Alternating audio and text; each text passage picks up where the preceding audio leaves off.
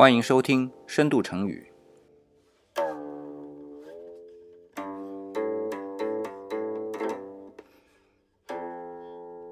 我是李想。今天啊，我们继续来命题作文。那今天的命题呢是“净”啊，干净的“净”。所以理想啊，就想和大家来分享的这个成语呢，叫“六根清净”。嗯，这个成语啊，其实。在今天，不管是平时的说话，还是在写作当中呢，使用频率是非常高的。但是如果比较喜欢追根溯源的小伙伴，应该会知道啊，这个成语和佛教有很大的关系。主要是这个六根清净的六根呐，它是从佛教里边来的，指眼、耳、鼻、舌、身、意啊这六根。那么分别啊，眼呢是指视之根。就是根本啊，就是你之所以能看到呢，是靠眼睛；耳呢，就是听之根啊，这不用解释了啊。鼻是嗅之根，舌呢是味之根。好，后面还有身是触之根，所有的触觉是从你的这个身上来的，这个也很好理解啊，比较大而化之的。那么意呢是虑之根，就是思虑这件事情，是你的意识这儿来的。那这个呢，我就不多说，为什么呢？如果大家去找网络百科上面，很容易能找到，所以理想只是提一下。反正一般网络上能找到的东西呢，我就不多说，这没意思嘛。但是啊，网络上有说到这个六根清净啊，最早是出自于隋炀帝杨广他写的《宝台经藏愿文》，但是理想呢有不同的看法。不过啊，时间的差异呢不大，甚至可以说是非常小。但是啊，它涉及到的是本质性的部分，所以理想呢想趁这个机会啊，跟大家梳理一下，虽然未必能够讲得非常清楚。那么这个故事呢，就要从隋朝开始。不过啊，在讲这个故事之前，我是希望对于这个文，就是《宝台金藏愿文》。这一篇文章到底是个什么文章啊？跟大家说一下，可能我们日常当中对这样的文章概念不深，主要是呢，它是一种佛教上比较常用的文体。亲近佛教的或者就是佛教人士呢，当他对于佛法有所认识或者领悟的时候呢，都会基于他的这种理解啊，做发愿这件事儿。那么所谓发愿呢，是专业术语啊。用我们俗语来说呢，就是许愿，只不过许的这个愿啊，总是跟佛法有关。但是这种愿呢，有很宏大的，也有很微小的，哎，这都没关系。但是你把许的这个愿给写下来啊，当然写的话有点套路啊，但是基本上就是为什么要有这样的个愿望，起因经过有了，它不有结果啊，因为你许愿嘛，起因经过或者希望借助什么样的一些工具。这些都是我们现代的用语啊，不去管它。那能够达成或者希望能达成的这个愿望，把它记录下来，这就叫愿文。其实更完整的说叫做发愿文。但是如果我们把它写成标题，会把你的缘由或者要依托的事物写在前面，那么这个发字呢就去掉，就会变成愿文。比如说啊，这个宝台金藏，宝台就是塔的意思嘛，就是塔。来储藏这个经文这件事儿啊，我要来发个愿，弘扬佛法，所以就叫宝台金藏愿文，就是这么一些文章啊。说起来其实挺简单的啊，当然这是理想的理解啊，是不是就这么简单？这个专业人士如果觉得理想说的不对，欢迎指正啊。好了，我们正式进入到故事当中。那么时间呢，我们要设置一下啊，现在是公元五九零年。开皇十年，啊，有人说这个日期啊，真是太难记了。没关系，开皇十年最简单的记法就是隋文帝做了十年的皇帝。这个时候呢，发生一件事儿，南方啊动乱了，也不叫叛乱啊，就动乱了。那么南方动乱呢，它和一年半之前刚刚吞并到的陈朝有关，地方也差不多，这个地方差不多长江以南吧。这个地方呢，老百姓开始有所动作啊，开始各种各样的不满了。那么陈朝，我们今天可能概念不是很深啊，喜欢历史的小伙伴都知道啊，宋齐梁陈，对吧？呃，魏晋南北朝之后，南方的四个朝代，刘宋、萧梁、萧齐，然后陈陈霸先啊，陈朝。那么这个陈那灭的时候呢，这陈后主啊，就是“玉树后庭花”这篇啊，算是千古美诗了啊的作者。当隋朝把这块地给吞并了之后啊，对于当地的老百姓呢，是使用一种高压的政策。那么人民忍受不了了，就反抗了。但是这种高压，很奇怪，从逻辑上好像说我高压了，我就怎么怎么样反了。可是你要真从实际的情况来看啊，你说征税吧，他也没有多征；你说征兵吧，他也没有多征。这南方人说你高压，高压啥呢？呃，那么今天呢，我们聊这个事儿呢，是从跟佛有关系的成语开始。那我们也举一个跟佛教有关的例子吧，就是说。在南朝被吞并之前啊，在北方就长江或者黄河流域呢，这个佛教啊，它的修行主要是靠什么呢？坐禅啊，就是坐在这边什么都不想，让自己非常清静，整个人啊去体会一种哎说不出来的感受，这个没办法说啊。然后南方呢，就保留着魏晋南北朝这种很清谈玄变的这样一种思想，就是非常哲学化。或者逻辑化的去推导一个事物。那么到南朝被吞并之后呢，隋文帝直接跟宗教人士啊说：“哎，你们南方的和尚就打坐就可以了，就修禅就可以了，不要去搞什么思辨清谈了，知道吧？”就是这种很铁腕的这种思想。虽然啊，这个我们说行为上看还是挺粗暴的，对吧？但是他其实的想法呢，是想从思想上啊。把南北方放在一起统治，思想统一。可是思想统一哪有那么简单的？你这么一弄啊，人家就觉得不舒服了。可真反了呢，隋文帝就想，我还得评判嘛。这个地方虽然啊，将近一百七十年这么块地儿独立的，但是中国人总有一个大一统的想法。那我能搞定，就把它继续稳定下来。所以呢，就派了两个人，第一个他儿子杨广啊，那个时候是晋王。去坐镇扬州做总管，然后呢，又派另外一个他们杨家的人啊，是谁呢？杨素啊，就是后来起兵叛乱的那个杨玄感的爸爸，很有能耐，去做行军总管，我们就去打仗喽。好，那个杨素很厉害啊，三下五除二就把那些有武装起义的这些呢给搞定了。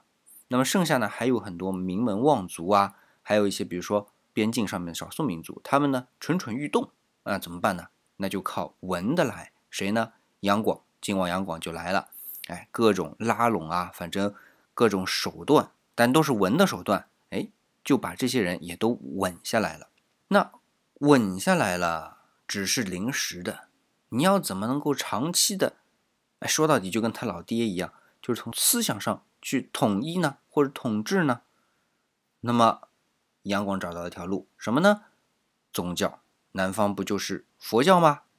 那为什么会是佛教呢？其实后来啊，唐朝杜牧有一首诗啊，《江南春》就写道：“南朝四百八十寺，多少楼台烟雨中。”意思就是南朝啊，就是宋齐梁陈嘛，这四个朝代佛教是非常盛行的，修了四百八十座寺院，所以从这个地方入口呢。去进行思想统一是非常讨巧的。那他呢就做两件事情，一个事情呢就是用他的行政手段吧来进行收集整理的工作。收集整理什么呢？佛教经典。那么在魏晋南北朝的时候不是非常动乱嘛，很多经文都散失了。那么他呢就用行政的手段到处去搜罗校对，然后把这些经典重新抄录整理完了之后，把它。藏好，藏在哪里呢？藏在宝台嘛，就是造了一座佛塔，把这些经藏都保护起来啊，这是他做的一件事儿。但是这个不接地气，为什么呢？老百姓不知道。那么老百姓要怎么才能知道呢？开坛说法，就是说白了，就像我们今天做培训一样的，你得请高级培训师，对吧？跟大家说一遍，那人家就知道了吗？哎，而且还有一种态度。那么高级培训师是谁呢？有人选，而且。可能在当时啊，最适合的也就一个人选，是谁呢？当世的一流的佛教大师智者大师啊！你看这名字都是智者嘛，呃，人家法号智矣，但是智者大师是什么人啊？人家是见多识广的人啊，他一看就知道你想干什么，是想做精神上面的统一，那不能拿我来做靶子吧，对吧？就各种推脱。可是杨广最后觉得不行啊，他不出山，别人来没用，所以呢。放下姿态，写一封信给智者大师说：“大师啊，我要拜你为师，你就到我这来帮我剃度吧。”这个一说，这智者大师就为难了。为什么呢？他虽然知道杨广他不是真心的皈依佛教啊，这个是作秀。但是如果这样的一个作秀，我不去帮他剃度，哎，那我将来这名声啊就不好说。哎，你看人家要剃度，你也不给人家剃。哦，这里顺便。补充一下啊，这智者大师啊，为什么这么在乎这个人家怎么看他呢？因为他是我们天台宗的宗师，应该也是汉传佛教的第一个由汉人开宗立派的一个派别啊，就是智远大师开辟的天台宗。那么算起来呢，在天台宗里边，智远大师排第四位，叫四祖，就是第四个传承人，但实际上他是第一个。那么还有要说明的，就是杨广不光是这件事情姿态低啊，杨广其实很会做人。之前不是笼络这些名门望族嘛，这些适龄的人，那他自己的姿态就放得非常非常低啊，跟大家都打成一片。另外他还讨了个南方的老婆，南方的老婆有什么？人家可是皇族的老婆，谁呢？我刚才不是宋齐梁陈嘛，齐梁两家都是兰陵萧氏，他选的呢？就是兰陵萧氏的后人，李想不是曾经说过，如果要读古文，特别要读那种对仗的骈文，讲过一本书叫《昭明文选》嘛。这里边的昭明就是指昭明太子，昭明太子就是梁朝的齐梁的，就他选的这个王妃啊，就是昭明太子的从孙女。你想这种姿态得多低呀？啊，当然了，这个选择跟隋文帝也有关系啊。好，这个就补充到这儿。那么说回来啊，那么这封信写了，智者大师你不能不来，更何况前面说的宝台金藏愿文附着这封信一块儿过去的，这格局智者大师一看就不得不来了。他呢也就到了扬州，但是提出了四个条件。啊，这四个条件呢，我就不跟大家说了，为什么呢？它其实跟有很多佛教用语啊，说到底其实总结起来，用理想的话啊，总结起来就两点：第一，我的学术是自由的，就我得保持独立性。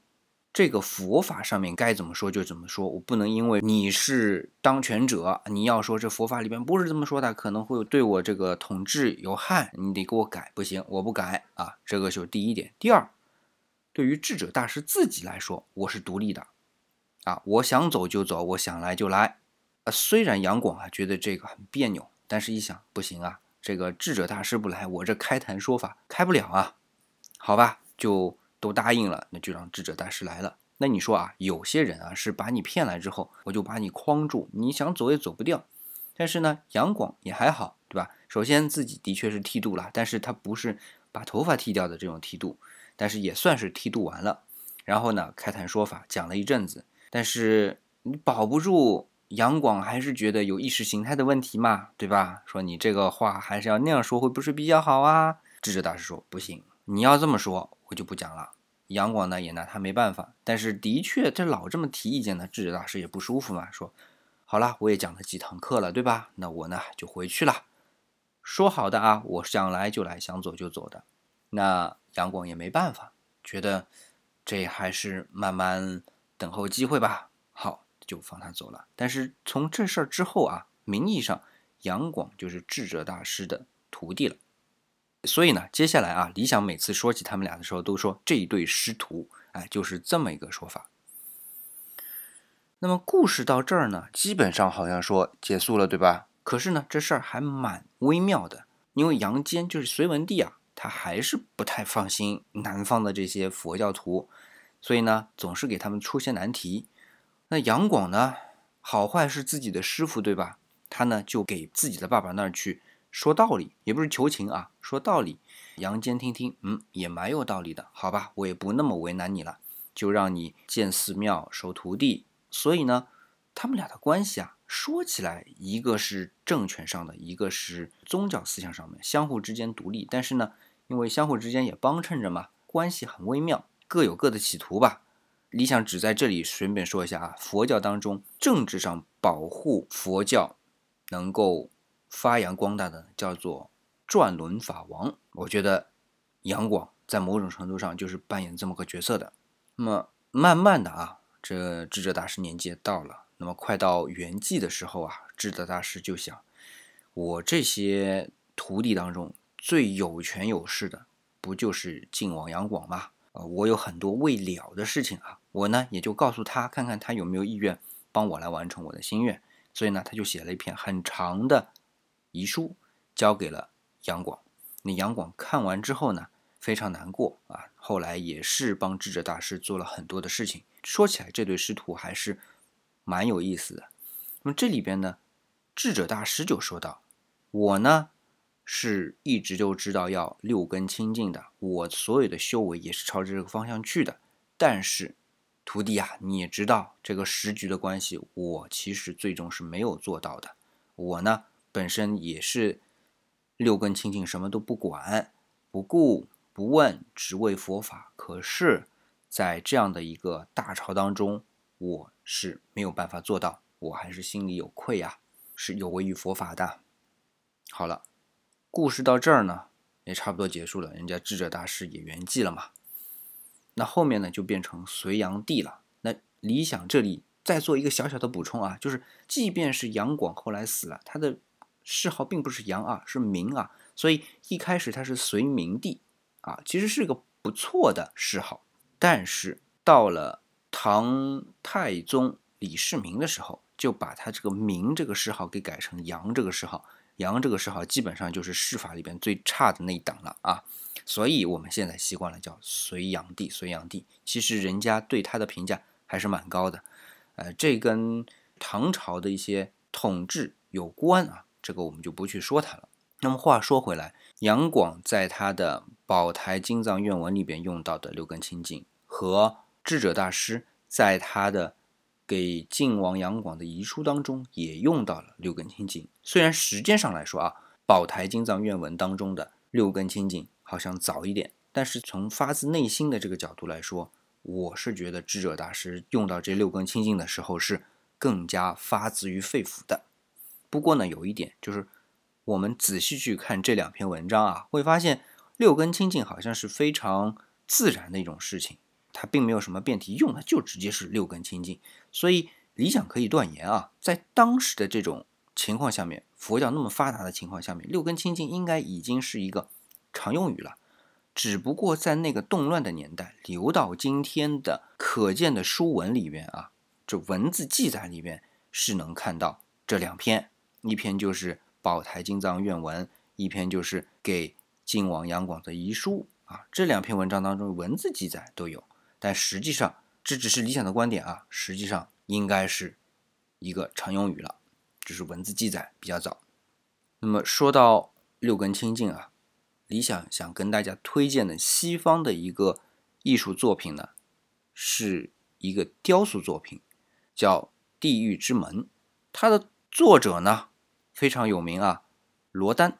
这罗丹呢，基本上就是十九世纪最伟大的雕塑家了。嗯，他呢，差不多在一八八零年的时候，啊，那个时候法国是第三共和国成立没多久，九年啊，这时候呢，想建造一个巴黎工艺美术馆，那么就委托罗丹啊造这么一个门，是青铜的。那么罗丹呢就想到有一个门是天堂之门，那么他就用但丁的《神曲》这边的故事为背景，去建造一个地狱之门的作品。那经过他长达十年的工作，最后呢是把这个作品给做出来了。那么怎么去解读这一件作品呢？其实很简单，大家去看一下但丁的《神曲》，基本上就能知道。那这里边有三点要补充的，就是法国政府委托的作品啊，也是在巴黎铸造完成的。可是今天啊，我们要看这个作品最完整的原件不在法国，是在哪儿呢？是在美国费城的罗丹博物馆。